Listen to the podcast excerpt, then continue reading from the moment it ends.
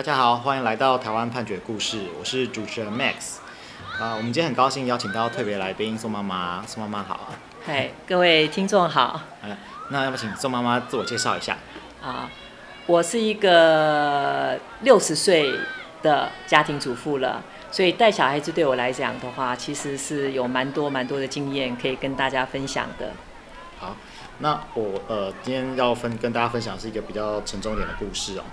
呃，故事的主角是小慧啊。那小慧她呃是一个没有取得合格证照，但是在从事保姆工作的人。我相信这种情况是在以前是很普遍啊。那她有负责照顾的一个小朋友，他叫做小雨啊。小雨是一个不到一岁的小孩。那小雨他每天早上呢，会由他的家人带到小慧家，然后傍晚的时候啊，家人再把小雨带回去，大概是这样的状况。那小慧的月薪是一万元这样子，就小雨的部分。那但是某一天，就是家人把小雨带回家要吃晚餐的时候，啊，发现小雨他有一些状况，就是他双手在抽搐，啊，双眼是微开，全身瘫软。那这个状况就不太对劲，他们就呃赶快送到医院去救治。那救治的时候，呃，就救治完了之后，这个小雨呢，他就是。有癫痫，那还有智力跟记忆都严重受损的伤害，这样子。啊，他后来就因此去呃有这个重度肢体障碍的身心障碍手册有被有被认证这样。是，呃，因为有这样子的状况啊，那检察官他就去调查，然后并且就去起诉小慧。那检察官认为说小慧呢，他是用不明的方式去造成小雨他这样子的呃伤害。是。啊。那但是小雨在这个一审的审判过程当中，他是完全否认这件事情啊。他是说，呃，当天就是出事的那一天，小雨他虽然有从床垫跌落到木板上，是啊，可是他不清楚他有没有撞到头部，哦，因为他有时候会离开这样子，那可能比方说离开一分钟，哦，然后再回来，可能是这样，没有二十四小时完全看着他这样子，呃，然后他说，呃。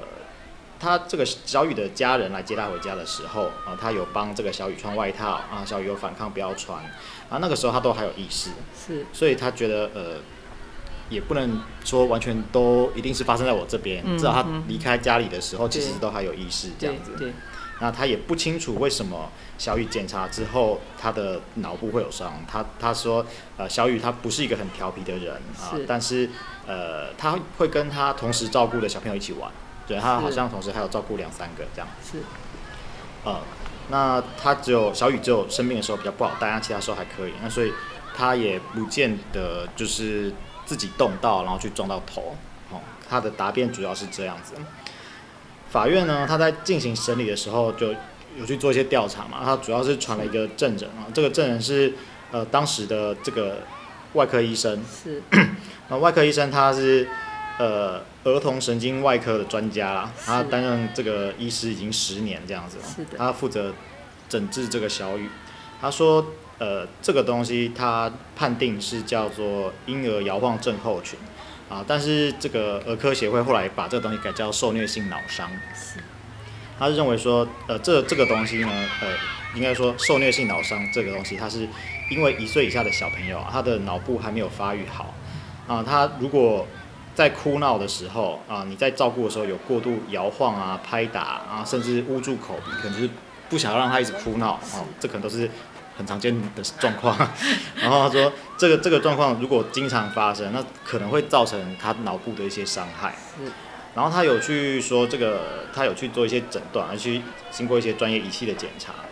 诶，这个小雨他有脑出血，那这个脑出血是有新的跟旧的，新的部分就是。就医学上，哈，就是指三天内的出血。那旧伤可能是呃三天到两个礼拜以上，但是到底是什么时间呢？他没有办法透过医学的检查来判断。是。那小雨他在判断上，他是就是三天内跟三天以上的都有。是。所以就是，嗯，他可能不是当天才受伤，而之前就有。嗯哼。啊，他有说就是这个婴儿摇晃症候群，如果呃我们是用高度在一点五公尺，就一百五十公分。做分界是，如果是在一百五十公分以下掉落的话，它是比较不会发生这种的伤害。嗯嗯、那如果是超过一百五十公分的话，那其实你会有外伤。对，所以他会用这样的方式来去分别。那这个是指说，这个不是儿虐，它就是掉落，因为有时候小朋友他乱爬可能会掉落，照顾上不小心。对对对对，那他有去做这样子的分析，这样子。那我不知道，呃，宋妈妈以前照顾小朋友的时候有有没有相关的经验？这样。其实近几年来，我们常常在新闻里面哈看到这样子的呃消息，听到都蛮沉重的。我相信呢，以目前这个案例来讲的话哈，造成小雨受伤，应该不是保姆有意的。其实照顾小孩子来讲，对大人来说是蛮辛苦的，因为你要随时注意到他说，哎，他有没有从床上摔下来啦？或者是说你在抱他的时候，因为小婴儿说你在抱他的时候，你知道，像老一辈的人都一直嘱咐我们说，你要扶住他的头，你要扶住他的头，你不要让他的颈部晃动。那其实有的时候，你知道，你稍微一个不小心就会造成他受伤。所以为什么现在这种事情你就感觉到特别特别的多？也不晓得是因为说是呃媒体资讯比较发达，听到的比较多，还是说？呃，现在的父母对这些方面他没有那么的注意，啊，包括如果不是专业保姆的话，我相信专业保姆去受训的话，一定有受受这方面的训呃呃这方面的训练，对，嗯，所以在我的小孩子小的时候，你知道吗？那个年代好像感觉到小孩子就是有点呃。不是照照书养，是照猪在养。就是哎、欸，你给他吃饱了哈，呃，你就呃让他在一个很安静的呃，就是一个安全的环境里面，就譬如说是一个小床里面。然后呢，他哭稍微哭闹一下，好像也不太理他。呃，就只要他安全就好，他可能哭一哭就睡着了。可是现在的小孩子哈，可能真的是聪明很多，活动力各方面上来讲的话哈，嗯。所费的心力，真真的是比以前要多出很多很多倍的。嗯，照顾照顾小朋友应该真的蛮不容易的。嗯，对，真真的真的小了很小时候好像真的很，就是骨头也还没有定型。对，没错，很容易一不小心就受伤。对，没错。那尤其哈，他慢慢长大的时候哈，你等到他差不多三呃三个月之后，他会笑了。嗯，哈。然后你因为你很开心，你就会想说，哎，他笑很可爱，像个小天使一样。有时候你就抱着他，你就会去摇晃他。嗯。当你在摇晃他的时候，哎，他就笑得很开心。嗯。那你就会觉得说，哎，他喜欢这个样子。嗯。然后你就下次摇晃他的时候，你就会可能更大力一些些的。嗯。可是以现在的角度来看，其实真的都不是不是安全的东西。对，没错。对啊，不是很安全的，对。就是呃，大家大家有小朋友的听众，可能也都多注意一下这样这方面的资讯啊。对对啊，对对。好，那我们回到这个故事啊，那呃，法院他就是从这个医生的证词得到一些关于这个受虐性脑伤他的专业知识这样子。那他同时也有去传这个小雨的母亲。那小雨的母亲，她就作证说，其实她跟这个小慧啊是有亲戚关系的。哦，okay. 对，那其实这也是很常见的状况，啊。对对对，对，对，以前好像真的都是这样子，大部分都是请先请亲戚帮忙。对，没错，没错。啊，但是他是说，嗯呃，他是一百零四年六月的时候开始把小雨交给这个小慧去照顾，啊，到十一月的时候，他就是发有发现小雨她的额头有淤青。那这个时候，小慧是说啊，是因为小雨跟另外一个小孩抢了奶嘴，然后跑到地板上，然后呃，十一月的时候，他发现哎，小雨的后脑勺有刮痕，那这个小慧就说是小雨抢别的小孩东西不小心刮到，嗯，类似这样的状况，是是，对，然后所以就是会有一些淤青啊、刮痕啊、擦伤啊、嘴巴红肿啊这种事情，是，对，然后这个，嗯，宋妈妈，你觉得小朋友到底受伤到什么程度，我们需要特别注意啊？因为像这种东西，感觉好像，嗯，我们也不能说。一定不是这样，对不对？对对对对，真的，尤其尤其因为他还有照顾别的小朋友嘛。嗯。那其实，在小朋友跟小朋友当中，呃，他们在玩的当中哈，其实他们抢玩具啦，或者是说，哎，你抓了我一下，你打了我一下的话，哈，好像也真的都是蛮蛮平常的一件事情。嗯。那就是尽量就是呃，有时候你就转移他的注意力啊，嗯、你可能讲说，哎，我们要不然就来玩这个玩具好了，哈、嗯，就让他们分开这样子。可是事实上，当因为我自己本身有两个两个儿。儿子，嗯，他们小的时候也常常发生这种情况，可是因为是自呃自己在照顾的时候，呃，他们稍微受一点伤，你就会觉得说，你心里有数，嗯，好，你心里有数，你就觉得说，哎，其实那个是没什么关系的，因为他们可能就是，哎，刚刚稍微稍微有一点点小的摩擦，嗯，然后稍微碰撞了一下，可是因为你交给保姆带，你真的不知道当时的情形是怎样，真的，真的，对，就变成说你把小孩交出去，然后再回来他就受伤了，对对，也许他真的是受虐，你也不知道，这样子，没错没错，对对，所以呃，所以有的时候。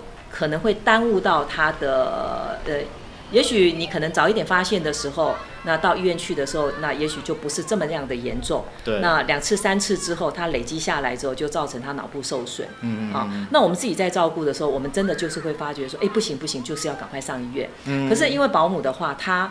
呃，我我觉得人性嘛，人性就是这样子嘛，哈、嗯，那他就会觉得说，哎，这个东西我可能要稍微隐瞒一下下，嗯、然后我观察了一下，我发觉，哎，他还好，嗯，他没什么太大的问题，嗯、那我也就不会跟他父母提这件事情了。就呃，如果其实。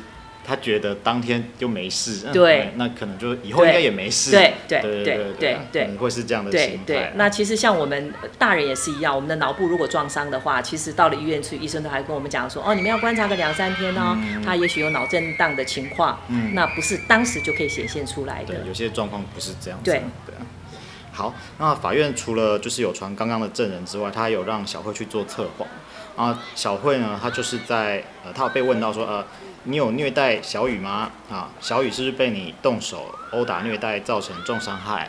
啊，这两题他都是答否这样子。嗯、啊，可是这两题他的回答都是呈现不实的反应。所以他简单来说就是他没有过测谎。测谎是没有过的。对，那法院他就认为说，呃，我可能也许不知道说你是用什么方式去打他，嗯、但是应该是你反复的去造成他的伤害。嗯、是。好，那他就因为这样子呢。呃，再加上说这个，他法呃地方法院在判决的时候，距离案发已经有两年了。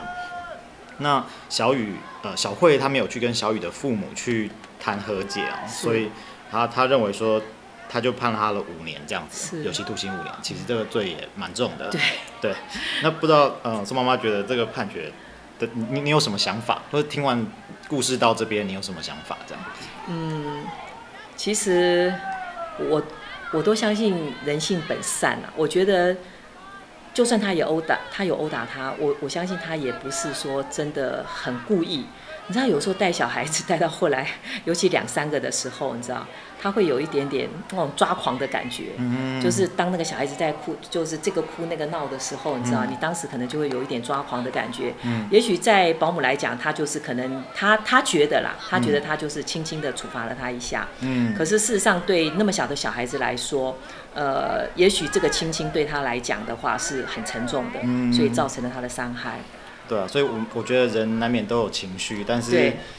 因为对方就是这个小小 baby 这么的小啊，所以真的是要特别的对去 去控制，对，没错，没错，没错。这个我我我我觉得要当保姆这个行业，其实真的不是那么的容易的。哦、我觉得就是你没有准备好，就不要去照顾别人的小孩。没错，真的就没错就宁愿让他的父母自己想办法去处理，对对对，不要随便去对去做这件事情。我这还还好，就是现呃现在的年轻爸妈们都知道说。呃，要找一个专业的保姆啦，都要找合格的，对，要找合格的，要找合格的，对，没错。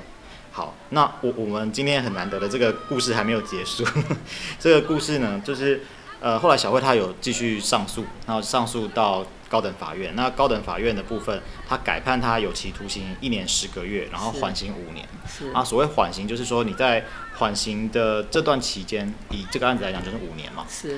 啊、呃，只要你没有在故意犯罪，那期满的时候，呃，这个就会撤销掉，就当做你没有犯过罪。所以缓刑的话，就是，嗯、呃，应该讲就是不用不用去关，不用去关，不用去关。对，就这五年的时间你是在外面，就是正常。但是你就是，我我们通常特别要要要通通通常会提醒的就是不要酒驾啊，酒驾可能是最容易故意犯罪的 状况，这样子。哦、对，哦、那嗯。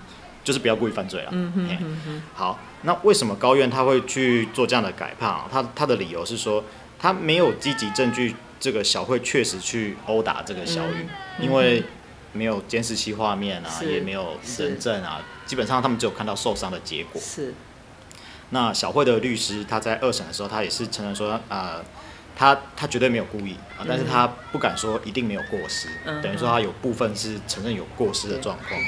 而且在二审的时候，这个小慧有跟小雨的父母是用四百万元去和解了，对，表示出他饭后有有有这个态度是比较良好的这样子。那所以高院呢，呃，他就改判了他这个有期徒刑一年十个月，然后缓刑五年。缓刑五年。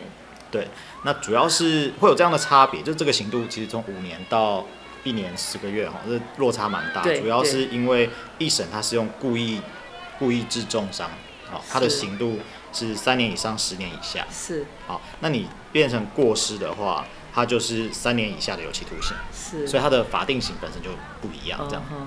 那呃，目前这个故事就听完了。是。对，那宋妈妈觉得，呃。你现在看到两个判决，嗯，那你觉得你的想法是什么？我觉得可能要分两边来讲，知道？嗯，对小雨的爸妈来讲，这样？我我觉得钱是啦，拿到了一笔钱，可是这个孩子，嗯，可能这老老实说，这四百万元就是光他医药费可能都不够，没错，完全不够，没错，没错，没错，没错，对对，所以其实我我我真的是觉得。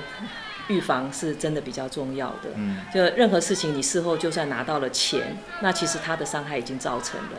对两边来说，嗯，哦，那我相信小慧她也不是故意的。就像我之前讲的，嗯，她人性本善，她真的不是故意的。嗯，好，那就是可能当下就没办法，就犯了这件事情了，那只能用金钱来解决。对。可是对小雨的爸妈来讲，这一辈子，小雨真的是情何以堪。对对。好，这今天真的是比较沉重的故事。那我们今天分享的呃判决是台湾宜兰地方法院一百零七年呃诉字第两百零三号刑事判决啊。我们刚刚提到的二审呢是台湾高等法院一百零七年度上诉字第三七二三号刑事判决啊。我们每个礼拜一都会更新，欢迎大家有意见都可以回馈给我们，或是告诉我们你们想听的主题。好，谢谢大家，谢谢大家。